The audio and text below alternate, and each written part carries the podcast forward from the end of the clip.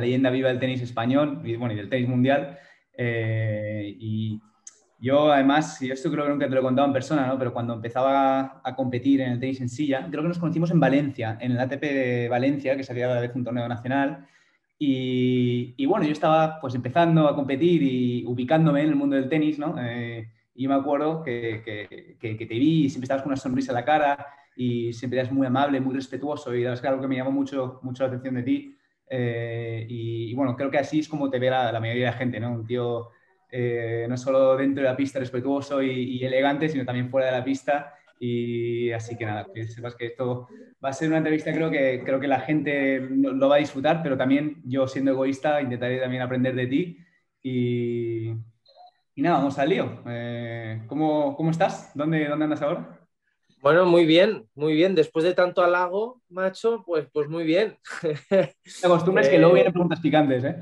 Hombre, ya, ya supongo, porque claro, la, yo siempre digo que el halago debilita. ¿eh? Tanto halago, tanto halago, está muy bien y te lo agradezco y la verdad es que, que viniendo de, de, un tipo como tú, ¿no? Que, que, que, también yo creo que tiene unos valores muy, muy claros, ¿no? Y, y, que se, y que se notan de qué pasta, de qué pasta eres, pues se agradecen mucho. Nada, estoy bien, ahora mismo estoy de pretemporada, eh, estoy empezando a entrenar un poquito eh, y viendo, pues ahora empieza la Copa Davis, he visto, he disfrutado un poco como fan del tenis, ¿no? He visto, la, ahora voy a ver la Copa Davis, he visto el máster eh, de los ocho mejores, en fin, bueno, eh, viendo el tenis desde la barrera para, y mientras tanto entrenando para coger la forma para, para empezar en Australia el año que viene.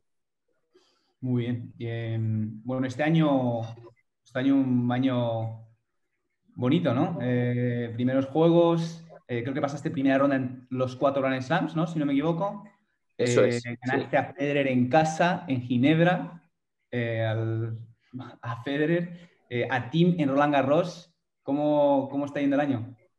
No, bueno, yo creo que ha sido efectivamente un año muy bonito, con cosas que han pasado muy especiales para mí, que nunca habían pasado, pues has dicho lo de los Juegos Olímpicos, el haber podido jugar contra Federer, ya no te digo el ganarle, porque el ganarle ya es otro, o sea, espectacular, pero simplemente yo estaba contento de, de poder competir porque nunca había jugado contra él, así que muy bonito por ese lado. Head to head, eh, Federer. Head, head, to head arriba, sí, positivo. De los pocos, ¿eh? De los pocos, seguro. Eh, y, y, nada, y después, pues, lógicamente, la victoria con Tiem en Roland Garros en la central, yendo 2 a 0.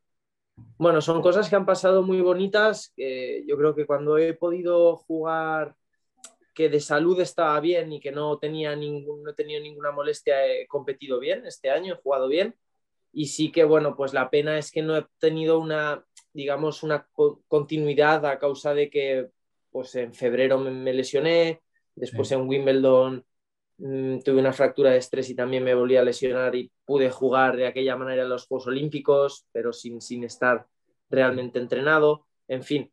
Pero yo me quedo con lo positivo, ¿no? Y lo positivo es que cuando no he jugado muchos torneos, pero los torneos que he jugado, pues en general lo, lo, he, hecho, lo he hecho bastante bien.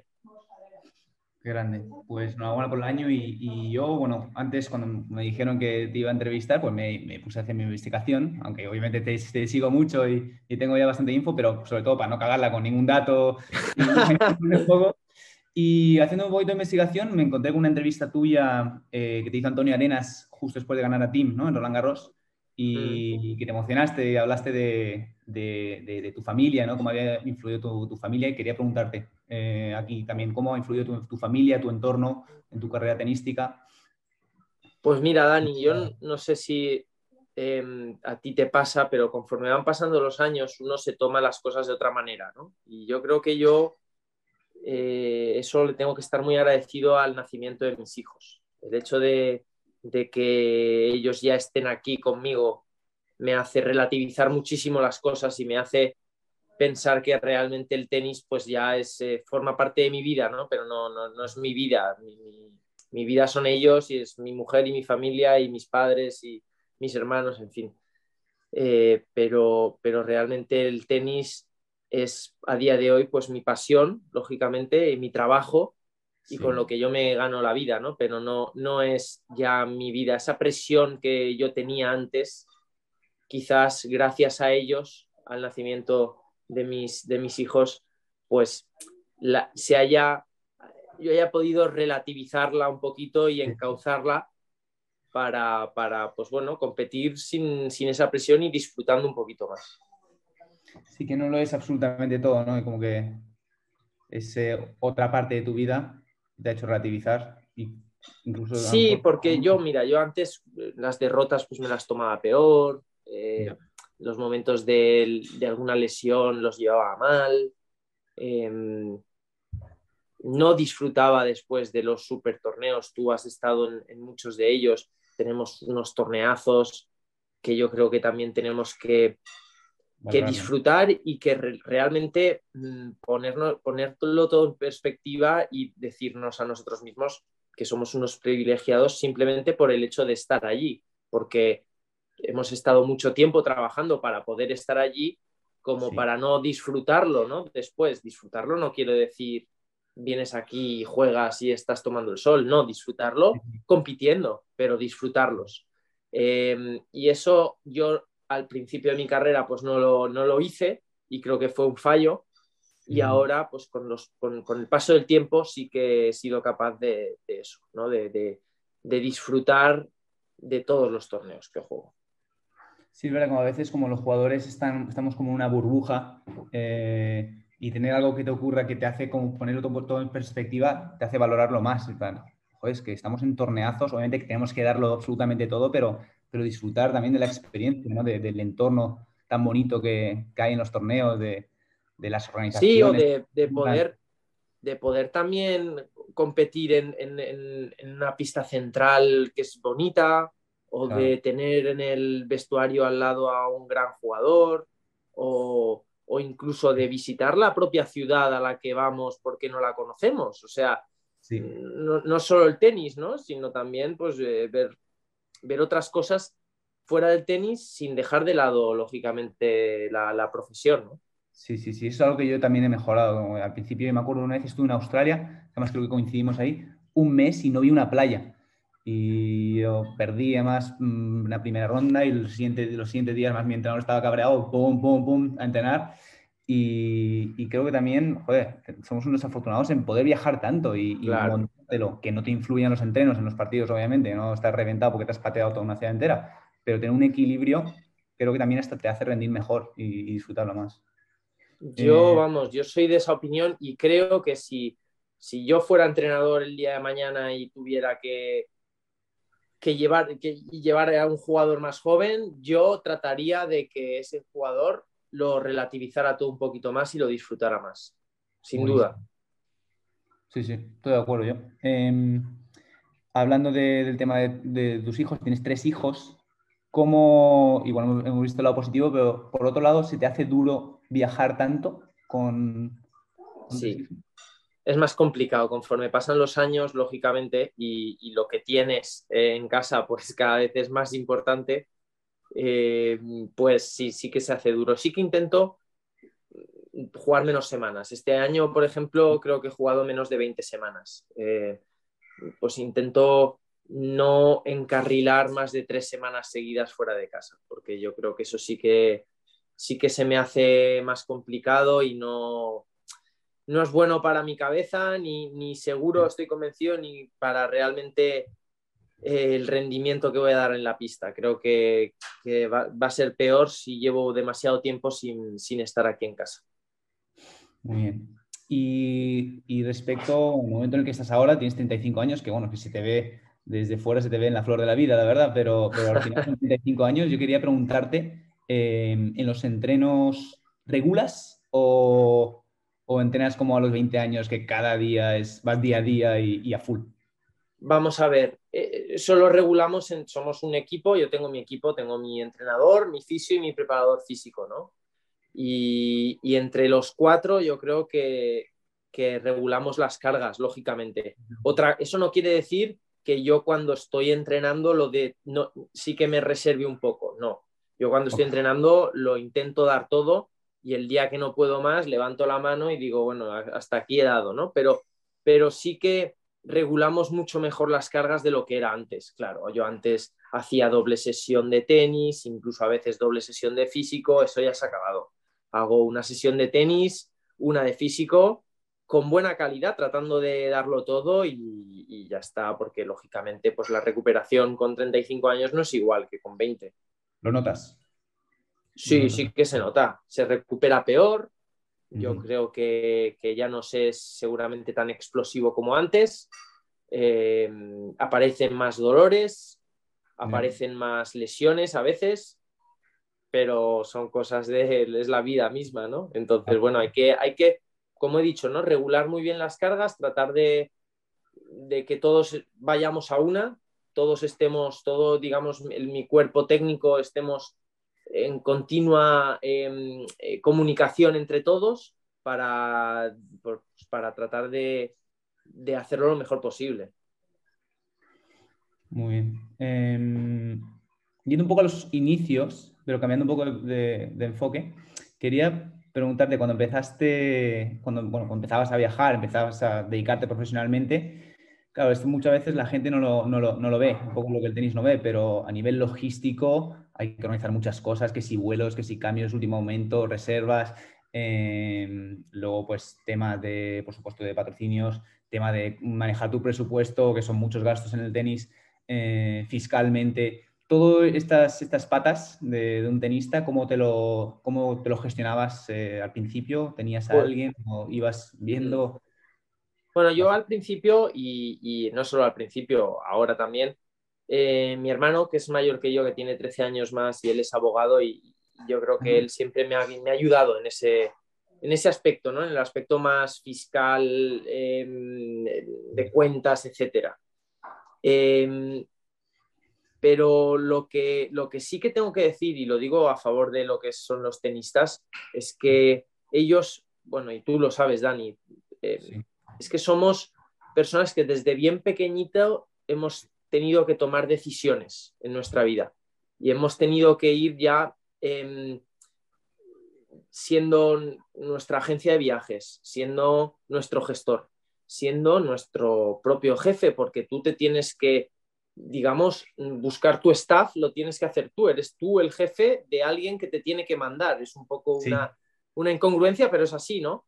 Entonces, bueno, yo creo que desde bien pequeño eso, yo creo que el tenista lo, tiene muy adentro y pues de aquella manera poco a poco vas aprendiendo, vas aprendiendo y al final sales adelante.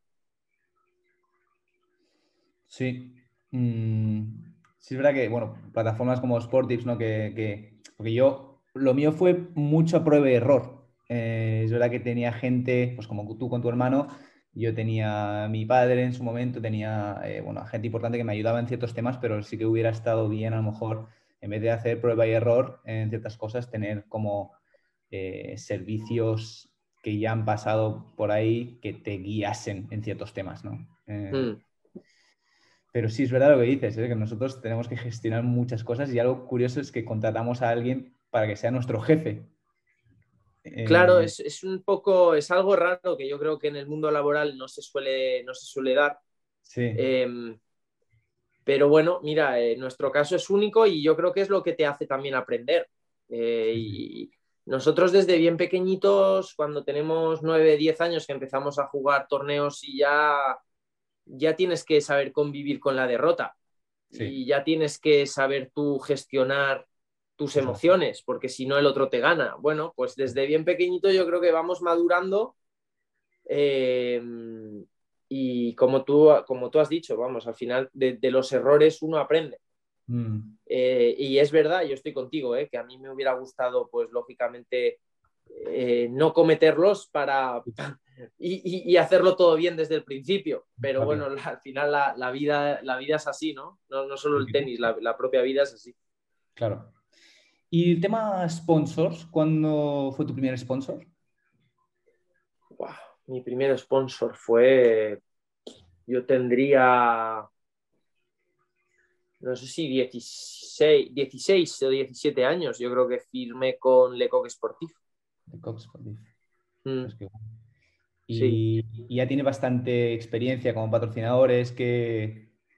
bueno, ya has, ya, has, vivido unas cuantas temporadas. Eh, ¿qué, ¿qué, feedback tienes de, tus patrocinadores? O qué pues fíjate, yo creo que yo soy una persona eh, que trato siempre de, de ser fiel, ¿no? O sea, de, de ser, ser muy fiel a, a, quien apuesta un poco por mí.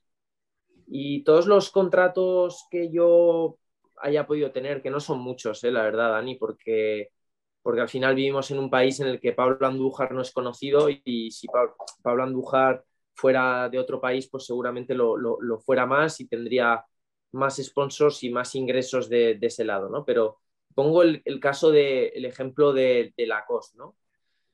Eh, claro, yo Lacoste llevo desde 2008, o sea, ya son 13 años con ellos y es que realmente si ha habido alguna opción en algún momento en el que yo podía estar un poquito más arriba del ranking o ser un poquito más atractivo para las marcas, yo no he querido escuchar, no he querido escucharlos, porque yo me siento bien, mm, creo que ya hacen una apuesta por mí, entonces por, por, em, por algo Mm, que no sea increíblemente mejor, ¿no? es que directamente yo ni me lo planteo, Dani? Entonces, el feedback es eso, es la fidelidad, ¿no? Y, yo creo que esa fidelidad, pues se la he brindado a, en este caso, a, a Lacoste, bueno, y a Prince, lógicamente Prince, porque eh, las raquetas ya sabes que son súper importantes para el tenista y, y, y, es muy difícil cambiar de raqueta, ¿no? Pero lo mismo, lo mismo. Entonces, bueno, pues eh, el hecho también de, ser cercano a la marca, de ser cercano a, la, a quien ha apostado por ti, pues yo creo que eso es de agradecer. Y en este caso, pues, pues eh, bueno, pues yo contento y yo creo que ellos también muy contentos conmigo. Yo creo que lo han de valorar, ¿no? Porque se han de contar a, cada uno el deporte que, claro. pues que estos que me pagan un poco me voy y estas, los que apostaron por ti desde el inicio, creo que eso hay que valorarlo, valorarlo y a veces hacer estas cosas te puede salir bien, pero generalmente creo que es pan para hoy y hambre para mañana. Yo creo que mm, es bueno estar... Sí, Dani, sobre todo la imagen de uno, de la, la, imagen que uno tiene que dar, ¿no? También, porque al final no es solo los valores que uno pueda tener, sino la imagen que tú das a las otras personas, a las otras marcas no, mira, Pablo es un tío que siempre ha estado con... ¿Por qué será? Pues mira, pues por, pues por los valores que uno tiene, ¿no? Pero, pero lógicamente yo creo que, el ser fiel y, agradecido a quien apuesta o ha apostado por ti, eh, yo creo que es fundamental.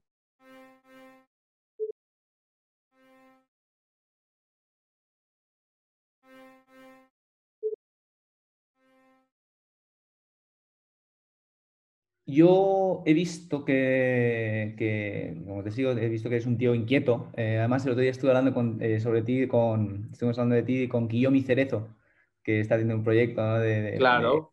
formación deportiva y de, bueno, deporte e innovación. Eh, y, luego he visto también en tu página web, te estaba ahí cotillando, que estás con, con WAT, WAT Tennis Academy, ¿no? bueno, sí, estamos em, es una de las patas, ¿no? Un poco de cara a mi futuro.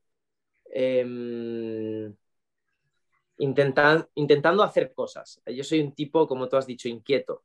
Y bueno, sí que tenemos, eh, la, tengo yo la ilusión ¿no? de, montar algo, todavía realmente no está bien eh, no, tenemos absolutamente nada ¿no? a día de hoy, pero, pero sí que montar algo con el tenis. No sé el qué, no sé si será una academia, si será eh, organización de algún evento, no lo sé.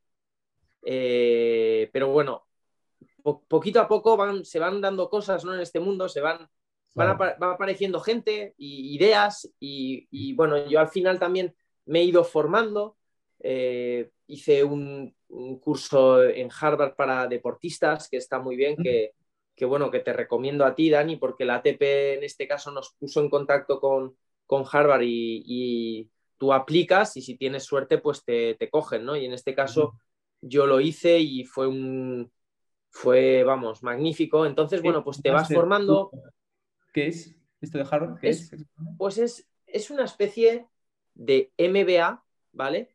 Para deportistas. Son mm, cuatro meses, es un, MBA más pequeño ¿no? que, uno de dos años, que suelen durar, pero, sí. pero sí que eh, te van dando casos reales que tú tienes que ir solucionando y que tienes que darles una salida o una solución a, un pequeño, a un problema o, a, cómo hacer más grande una marca, en fin, te dan casos y bueno, esto a mí me gustó mucho, creo que a mí me ayudó mucho. Em, porque es un poco enfocado a lo que yo quiero ir, ¿no? Yo quiero ir hacia, hacia eso, porque realmente yo no me veo como entrenador de tenis eh, y, viajando un montón de semanas, Dani. Eso ya me cuesta ahora, mm, siendo yo el jugador, imagínate después, ¿no? Siendo el entrenador. Claro.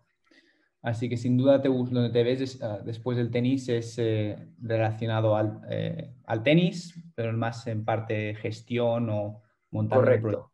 Mm. Sí, sí, yo, yo es lo que a mí me gusta, Dani. Yo siempre lo he dicho, siempre me ha, gustado más esa parte y, lógicamente me, encanta el deporte, o sea, soy un apasionado de, cualquier deporte y entonces sí que estar vinculado a, si puede ser al tenis, lógicamente mejor porque soy yo el que, el que, se, el que sabe más de tenis que de otro deporte, ¿no?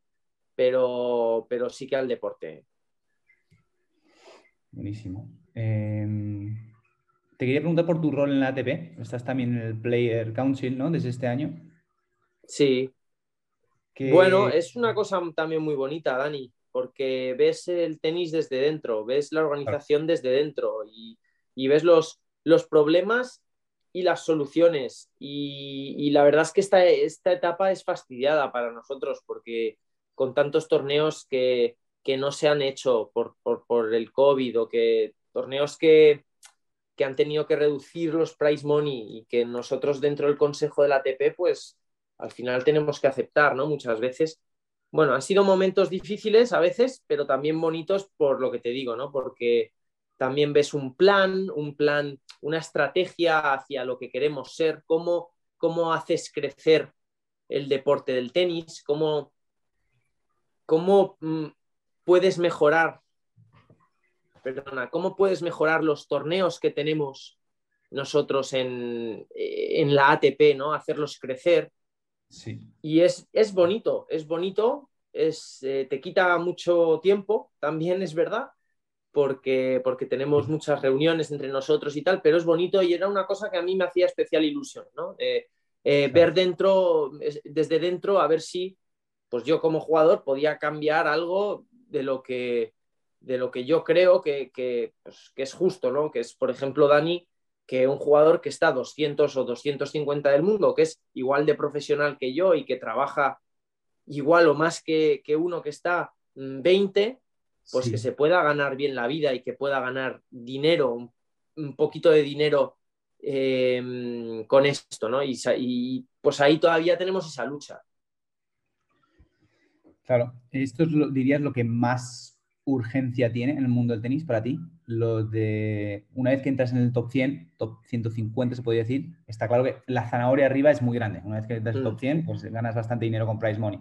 Eh, pero la parte de antes, muchos gastos. Esa, esa, es, esa es más, es urgencia, es la, la conclusión que yo saco. Pero ¿cómo se hace eso? No? Pues yo creo que primero de todo, los Grand Slams dan menos de lo que yo creo que el jugador se merece. Entonces, gracias a eso, em, los jugadores que están 200, 250 se pueden ganar la vida o por lo menos no perder dinero para poder crear un grupo de trabajo digno y que el jugador suba de nivel. Porque claro, ahora muchos, pues, muchos jugadores no tienen dinero para tener un preparador físico o para viajar con su entrenador o para buscar un fisio. ¿Qué pasa? Que eso al final baja el nivel y baja el nivel por, un tema económico. cuando no puede ser, cuando tenemos cuatro gigantes como son los Grand Slams, ¿no? Que, sí que creo que, se, que, podemos, se puede hacer un esfuerzo eh, de, su parte para, que nos, digamos, estamos hablando de que, de que dan, que, que nos devuelvan un poco de lo que nosotros damos, ¿no? O sea, porque dan muy poquito porcentaje de lo que ellos, de sus beneficios, se reparten muy poco, muy poco porcentaje. Comparado con otros deportes es de los que menos beneficio dan a los jugadores. Eso es. Eso por un lado. Y después está el otro lado, el plan estratégico que tiene, que tiene Andrea Gaudensi, que es el presidente de la ATP, que yo creo que es un plan muy bueno, que es el tratar también de aunar eh, eh, en los derechos de televisión, porque tú sabes que ahora los derechos de televisión mueven un poco el tema económico en los deportes, ¿no? Pues, pues que esos derechos no se vendan de manera separada, sino que se vendan todos juntos. Yo creo que, que ATP y WITA tienen que estar juntos 100% y después ATP y WITA tienen que trabajar con los Grand Slams, que son los que aunan el mayor, mm, digamos, eh, dinero en, los derechos de, del tenis, ¿no? en los derechos televisivos del tenis. Entonces, eso eh, yo creo que también es fundamental. Y eso va a hacer 100% que crezca, que crezca eh, digamos, la tarta, ¿no? Y que haya, pues, trocitos de tarta para todo el mundo, que es un poco el, objetivo, que, era con lo que hemos empezado, ¿no? la urgencia esa. Muy bien, muy bien. A ver, a mí, em, yo lo que he visto, aquí también he intentado, eh, pues por ejemplo, estuve de presidente de comisión de tenis y silla dentro de la federación, porque veía eso, que muchos jugadores se quejaban y tenían ideas buenas, pero, pero no te informas de verdad, o sea, tienes que ver el otro lado de la historia, de la historia de la, ATP, del WITA, de la federación, etcétera, etcétera, ¿no? Para, eh, bueno, primero para mover cosas y conseguir cosas y luego para entender el otro lado, siempre hay que entender las, Totalmente. partes, ¿no?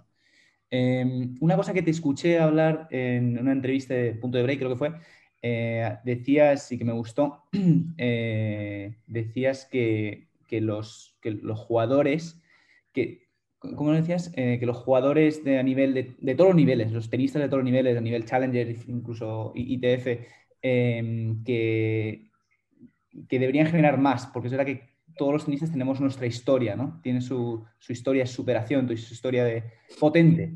Eh, y, yo esto, yo te digo, porque muchas veces en el deporte paralímpico se vende inmediatamente, ves a una persona con discapacidad haciendo deporte, ah, es un ejemplo de superación, es un...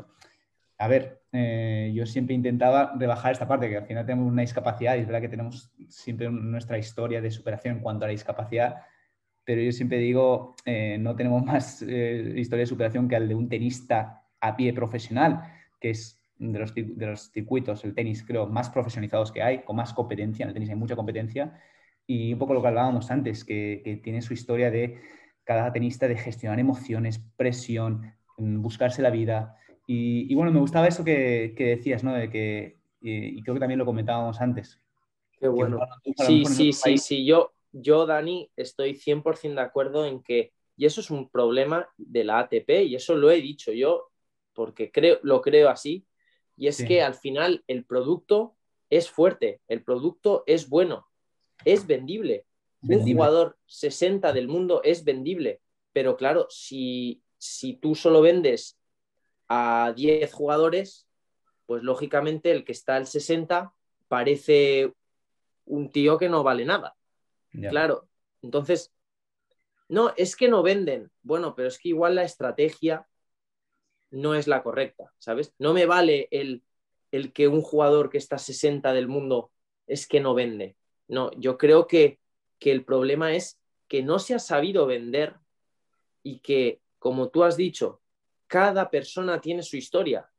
Y yo creo que el aficionado se puede ver reflejado en cada, igual que tú, igual te gusta un equipo de fútbol porque, pues porque tus padres eran o porque es cercano a ti, o exactamente igual, también te puedes ver reflejado en un jugador de tenis, por, pues porque haya tenido un problema en su familia o porque haya pasado una lesión o por cualquier, cualquier cosa o porque sea de al lado de tu casa, sea tu vecino, no sé, cualquier cosa que yo creo que eso le da cierta cercanía al fan y entonces hace que, bueno, pues que vaya creciendo, creciendo, creciendo y que, y que ese jugador sea conocido y que entonces ese jugador que va a ir a un país que no es el suyo y que a día de hoy nadie le conoce porque es el 60 del mundo, quizás en un futuro, si tú has sabido vender su historia, ya no lo sea. Y entonces ese producto, llámese ATP 250, que vamos a poner que es el, los torneos dentro de lo que son ATP, los más pequeños, pues ese torneo ya sea un super torneo porque esa persona que tú has sabido vender bien, ha estado compitiendo en ese torneo. Y yo creo que eso es algo que lógicamente dicho así parece muy sencillo, yo supongo que es muy complicado, pero que, que sí que tiene que hacer ese esfuerzo la ATP por explicar cada historia de cada jugador para hacerlo más cercano al fan del tenis. Sí, sí, estoy de acuerdo. ¿eh? Eh, se tienen, un producto más allá de, los, de lo que más venden, que son los top 10, etcétera, eh, que no están aprovechando. Y, seguro se pueden hacer las cosas mejor, sí. Pues suerte con esto del Player Council. espero que no te estrese mucho. Chocarás contra varios muros, imagino, pero, pero dale porque, me gusta mucho la manera que lo, que lo ves. Y, tío, ¿sabes? Yo yo, eh, respecto, tirando para lo mío, para el tenis en silla, yo también veo que está, está para un movimiento, de un cambio. Em, en, nuestro caso, el tenis en silla lo rige la, ITF, eh, que bueno, que van a su ritmo, digamos. Y, y ya se ha profesionalizado mucho. Eh, yo creo que los deportes, al igual que tenis a pie es el de los deportes más profesionalizados, competitivos que hay, en Paralímpicos posiblemente el que más. Eh, creo que es un buen producto. Es muy, no, un buen producto, no, muy buen producto. Yo creo que no un buen producto, yo creo que es un muy buen producto, Dani. Por supuesto, un partido de un, porque tú ves un partido de 200 en el mundo contra un 300 de a pie, y es un buen partido. Y ves un partido de 200 contra un 300 de silla y... Hombre, lógicamente. obviamente. Porque también hay menos gente que lo practica, claro. Pero pones ya a un partido, un top 20, eh, y creo que es un buen partido de tenis. Y, creo que muchas veces es espectáculo. Em, pero bueno, estamos un poco disgustados, ¿no? Los jugadores, incluso también las propias organizaciones, eh, los organizadores de los torneos que son privados, eh, porque es un producto que se podría vender mucho más e incluso también se podría, se podría mm, aprovechar y meter buenos torneos que, haya de nivel, a lo mejor un cuadro de 24 como mucho, eh, o 16, en, la estructura de ATP, en ciertos torneos ATP. Eh, y bueno, yo esto es algo que le estoy dando vueltas, estoy también hablando con mucha gente porque bueno, lo que hablábamos, que si no, si nadie se pone a hacerlo y se mete desde dentro a intentar cambiarlo, no, a lo mejor seguramente no se va a cambiar. Y, bueno, quería algún consejo tuyo como... Pues mira, yo me parece muy buena idea, me parece muy buena idea y me parece algo que se podría comentar lógicamente, porque es una buena idea. Mm, y lo que sí que sé es que la ATP funciona más rápido que la ITF. O sea, la ATP la, ITF, como tú has dicho, va a su ritmo. Y va a su ritmo, mm, claro, al final eh, el, jugador, la carrera del jugador es pequeña, Dani. Entonces, si, si nos esperamos a que las cosas cambien, y, eso que tú has dicho, pues eh, si, no lo mueves desde dentro, pues igual tú ya tienes 40 años, has dejado el tenis y ya, y, entonces se, se aprovecha otro, ¿no? Y, te, y te arrepientes de haber, si yo hubiera, lo hubiera dicho en aquel momento, entonces sí, que creo que, que, se puede, vamos, en muchos torneos, no en todos, porque hay, hay, veces, sí que es cierto, que en los torneos indoor, por ejemplo, pues eh, las pistas hay poca disponibilidad de pistas. O los torneos donde hayan, pues eso, eh, partidos en dos, tres pistas, pues igual no hay disponibilidad pero vamos, hay muchísimos otros donde se podría jugar, se podría comentar. Y yo creo personalmente que tú hablas con los directores de los torneos y están encantados, ¿eh? No, no, porque aparte, al final, el tenis en silla tiene una parte también social, al final, y tiene de, inclusiva, ¿no? Mm. Y creo que es positiva para, para el propio torneo como imagen. Entonces, no sé dónde, dónde puede perder el torneo, no lo sé. Y nosotros, como tenistas de ese torneo, vamos, eh, lo apoyaríamos al 100%, seguro. es una buena idea, ¿eh, Dani? Es, un buen complemento para un torneo que, ya existe y mm. de Y la estructura ya está hecha, los gastos mayores están, están hechos ya. Y bueno, el tema de las pistas, pero ya me dirás. No, incluso, incluso Dani, es que es positivo incluso para, para meter ciertos sponsors que quizás en tenis en pie no se metería, quizás dice, bueno, pues oye, igual aquí sí que me meto porque me interesa más este sector, no lo sé, pero, pero vamos, eh, podría ser, ¿eh? Sí, sí, sí, sí. Pues nada, va que es, verdad ese tema de tengo que estar centrado en la carrera eh, deportiva y, al final es tiempo, hay que dedicarle. Es tiempo, es tiempo, eso es verdad, pero al final, Dani, eh, tú que no tienes hijos aún, macho, el tiempo, el tiempo existe, el tiempo, tiempo hay para todo, yo creo. Realmente tiempo hay para todo, si tú te lo sabes gestionar y administrar bien, yo creo realmente que sí que hay tiempo para, para tratar. Y aparte, si es una cosa tuya, que es una motivación, uno encuentra el tiempo. Encuentra el tiempo. Pues me pondré con ellos, me pondré con ellos de verdad porque pues estamos, estamos bastante cabreados todos y, ya creo que ha llegado la hora de, acción. Claro.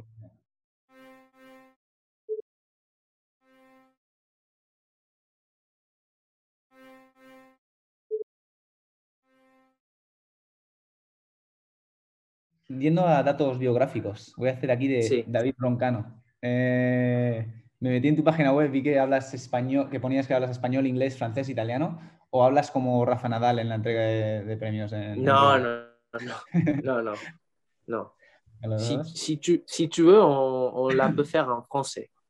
Ah, ouais, je, je parle français. ah, muy bien, muy bien, entonces fenomenal.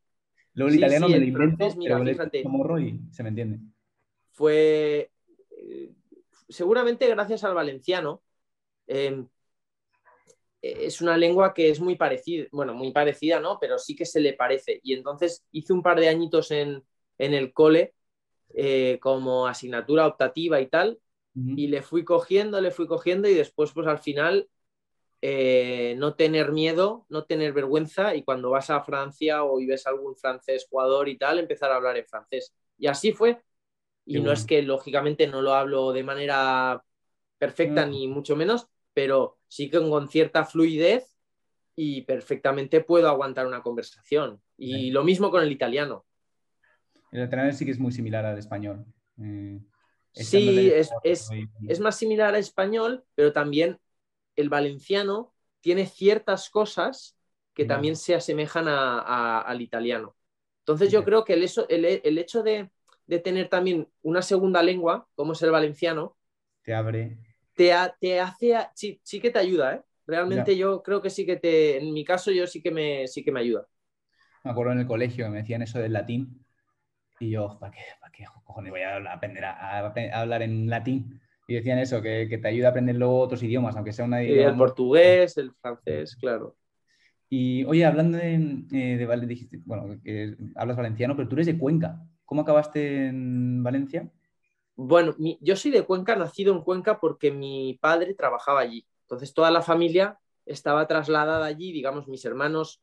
Mis hermanos son valencianos, pero son más conquenses que yo. Vale. Quiero decir, porque ellos sí que realmente han pasado 10, 12 años de su vida allí en Cuenca, ¿no? Viviendo. Pero, pero mi padre es valenciano, mi madre es andaluza, que se vino a Valencia muy, muy jovencita. Y, entonces yo con tres años ya, mi padre siguió en Cuenca, siguió viviendo en Cuenca de lunes a viernes, pero ya toda la familia volvió a Valencia. Entonces yo pues me siento valenciano más que conquense.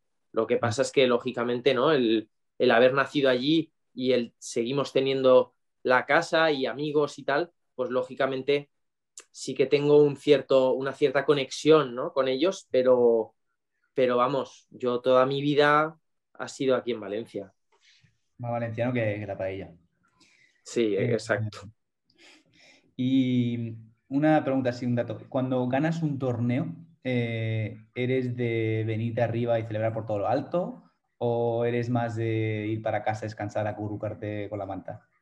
¡Buah! Es que últimamente no gano muchos torneos, ¿eh? Bueno, cuando ganas un torneo. Eso, que ha pasado dos o tres veces. Yo creo que, sí, de, pegarme una buena fiesta, la verdad. O sea, una buena fiesta, ¿no? Una, buen, pues una buena cena con, con la gente que yo quiero, con la gente que me arropa, que me ayuda, que me apoya eh, porque lógicamente pues hemos pasado una semana de mucha tensión. Entonces sí, sí, sí, yo creo que, que eso de, ganar un torneo y comerte un pollo sin aceite y una ensalada, eso no puede ser. Bueno, eso no puede ser, hay que aliviar tensiones. Claro. Eh, em, oye, en tu página web vi que, que haces modeling. ¿Cómo, es eso? Dame algún consejo de cómo hacer No, no, eso, e, eso vamos a ver, es que esto, claro, al final se pone, pone ahí muchas cosas porque, claro, no se puede solo vender Pablo el tenista, pero modeling. Modeling es porque un par de veces, un par de veces, aquí en Valencia, eh, me han hecho fotos, me han pedido fotos en plan modelo. Y entonces, pues, pues yo, lógicamente, como no sé decir que no, pues las he hecho, pero vamos, que no tengo ni idea de hacer absolutamente nada, ni de posar, ni nada. Los morros, ¿no? No, eso, eso más tú, Dani. Yo creo que a ti sí que se te da bien eso, pero yo no, macho. No, no, yo igual he hecho porque he tenido que hacer y ya que lo pues, pongo, pues me pongo y me vengo Pues eso, pues eso, pero, pero ni mucho menos quiero, quiero encarrilar mi vida hacia eso, ¿no? Yo no la quiero encaminar hacia, hacia, hacia el modeling. vale. Eh, eres fanático del Levante, ¿no? Sí, eh, mira, eh. mi madre tenía una tienda al ladito del estadio, en un barrio que se llama Benimaclet, que es un barrio que hay justo al lado del estadio. Y, y al lado del... Ahí fue donde conocí a mi primer entrenador de tenis y yo gracias a, él que empecé a jugar a tenis y gracias a, a esa tienda, ¿no? Y entonces, eh, al lado del estadio había unas pistas de tenis y era donde daba mi entrenador clase. Se, llama, se llamaba Club de Tenis Levante. Ok. Y ahí fue, y gracias a eso, yo creo que fue la afición por, por mi equipo. Y cuando viajas, sigue los partidos y todo, ¿no? Sí, mucho, mucho. Sí, sí, mayor sigo a tope. ¿Para seguir un partido en un torneo? ¿El qué? La mayor locura que has hecho para seguir un partido de, Hombre, a ver, en, torneos, lógicamente, ponerme los entrenos en, horario para. Sí, sí. Pero sí que. Sí que recuerdo una vez, yo creo que era en Australia, o en. No sé si era Australia o, un torneo de estos de Asia. El despertarme rollo a las 5 de la mañana porque jugaba el Levante a, a las 2, ¿sabes? y en plan, venga, a las 5 de la mañana me lo pongo, aquí no pasa nada y después hago un entreno a las 9 de la mañana y ya está. Y reventado, lógicamente. Y, además triste y deprimido porque normalmente como Levante suele perder más que ganar, pues... pero, pero, pero sí, sí que lo sigo, ¿eh? sí que lo sigo y sí que intento pues oye, si juega el Levante a las 7 de la tarde, pues me intento poner el entreno un poquito antes para, para tener mis dos horitas ahí para ver el partido tranquilo. Muy bien, muy bien.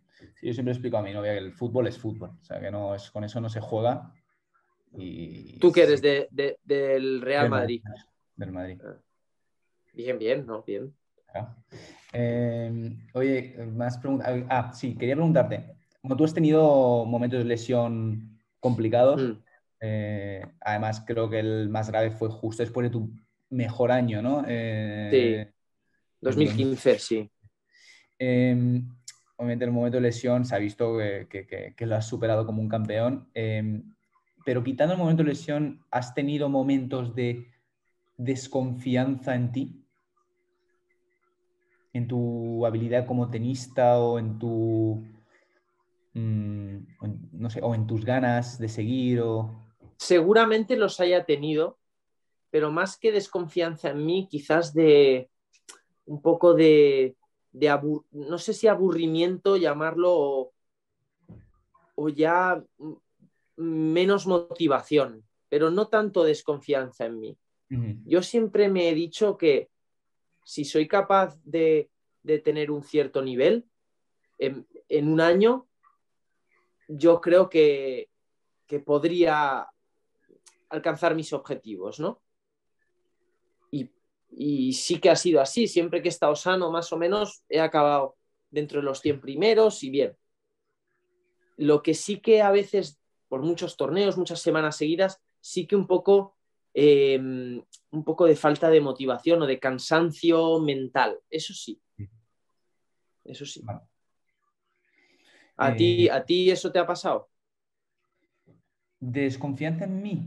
Eh, bueno, lo que dices de cansancio mental y... Eso sí, ¿no? Una gira de seis semanas fuera que cansancio físico, sobre todo mental, que es peor, ¿no? Estás como quemado. No suelo porque yo a mí me gusta y, creo que ves en el circuito que hay mucha gente que está apestada, eh, que no le apetece viajar o que no le gusta. Que... Yo no la es caso.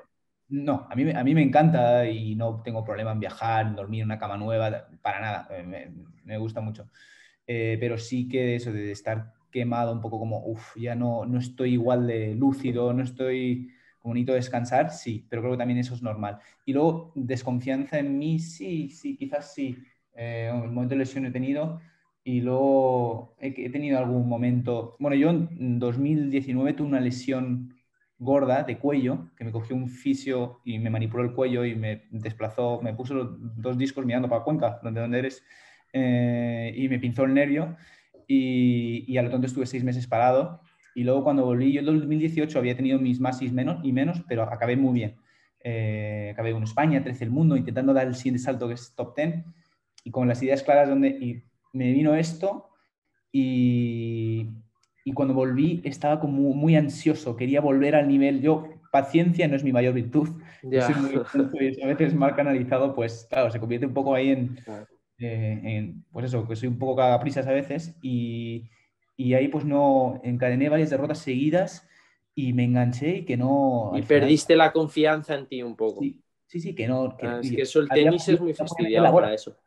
Sí. Pero yo creo que Dani, al final, yo, y así es como yo siempre, durante toda mi carrera lo he visto, el tenis es justo. Y a final de año, esto es una carrera de, largo, a largo plazo, a un año vista. Entonces, lógicamente vas a tener momentos malos, pero también hay que aprovechar los buenos, ¿no? Y entonces yo creo que al final eh, es, justo y acabas, bueno, pues este es el ranking que yo tengo y es el ranking que me he merecido durante el año, ¿no? Sí, eso es verdad. Eso también lo digo siempre, el tenis es justicia y el ranking suele ser bastante justo. Em, partidos has tenido que venías jugando muy bien y tenías bastante claro lo que tenías que hacer y no te salió nada. Buah, muchísimos, muchísimos. Esos, esos vamos, a montones. Sí. claro. Y intentas, pues, como te he dicho antes, relativizarlo todo y tratar siempre de volver al inicio, ¿no? Un poco de todo. Bueno, pues vamos a, simplificar las cosas y tratar de cambiar eso durante el partido. Eso a veces es imposible, muy difícil. Hay genios como puede ser Nadal o Djokovic que son capaces de hacerlo, durante un propio partido, de cambiar, darle la vuelta y de aquella manera y al final acabar ganando el partido, jugando bien, cuando han empezado fatal y con... que eso es realmente impresionante a, ese nivel, pero, pero sí que hay que tratar de eso, ¿no? De simplificar las cosas y de, y de relativizarlas. Es complicado, ¿eh? Porque es muy difícil, eh, pero, pero al final has de actuar rápido, porque si no se te va el partido.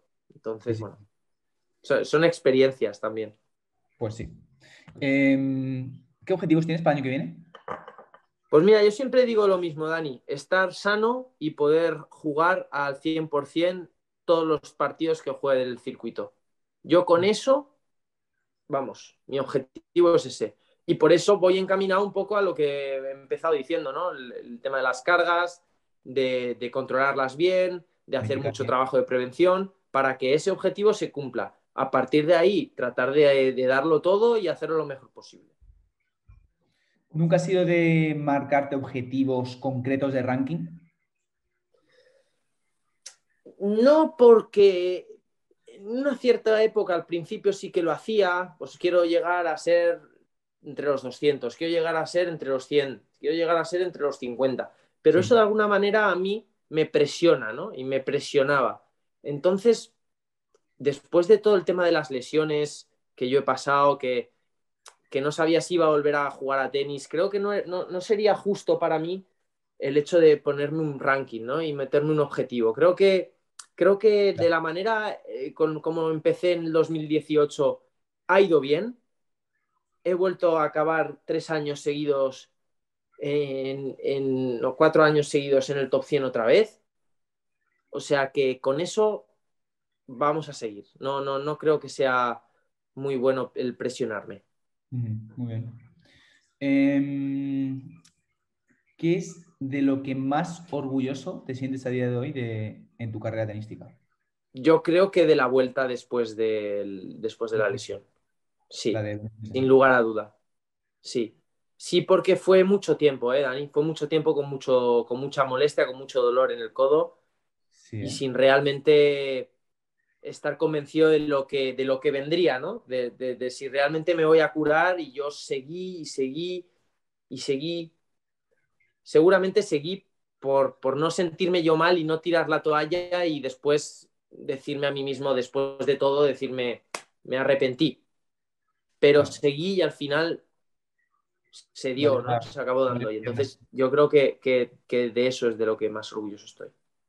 Sí, porque con la lesión que, tuviste, además, me acuerdo, eh, otros muchos jugadores, y además a tu edad en ese momento, quizás... Sí, han dejado de jugar. Sí, han dejado de jugar. Sí, yo de hecho me lo planteé, me dije, bueno, pues yo, oye, me ha venido con 30 años, pues oye, ya tengo una carrera, y en fin, uno en la cabeza dice, pues ya ha sido mi carrera, sí, ya está, pues es lo que hay. Pero, pero mira, al final pues, se acabó dando. Grande. Eh, una pregunta así profunda, que yo a veces me pongo profundo. ¿Cómo te gustaría que te recordasen? Pues yo creo que como un tipo, como tú has hecho la introducción, ¿no? Yo creo que con eso yo, vamos, me doy con un canto en los dientes. Yo creo que un tío alegre y al mismo tiempo yo creo que bastante correcto dentro de la pista. Eh, tío que, que sabe un poco una persona que tiene unos valores, ¿no? Que tiene unos valores y que no vale de todo para ganar un partido de tenis. Yo creo que eso para mí es importante y yo espero que así se me recuerde. Pues te digo que vas muy bien. Que... Pues nada, Pablo, yo creo que estas son las preguntas que quería hacerte y, por mi parte está la entrevista. Eh, bueno, una hora que yo, soy de enrollarme, así que tampoco quiero, y Marcos y Carlos lo saben, así que no. Yo, yo lo que sí que mm, te emplazo y es a que sigas dando consejos en esta plataforma magnífica que es Sportips, ¿eh? porque no solo yo, sino todo el mundo que te sigue, Dani, eh, pues que, nos sigas dando consejos y bueno, y, que nos ayudes a ser mejores tenistas, que al final es, es un poco el objetivo. ¿eh? Así que, que, nada, que también muchas gracias a ti, Dani, por prestarte a esta entrevista. Ha sido un placer y un honor que me entrevistes. Y, bueno, pues espero la próxima hacértela yo a ti. ¿vale? Vale, hacemos eso. Y nada, tío, gracias, muchas gracias a ti, de verdad.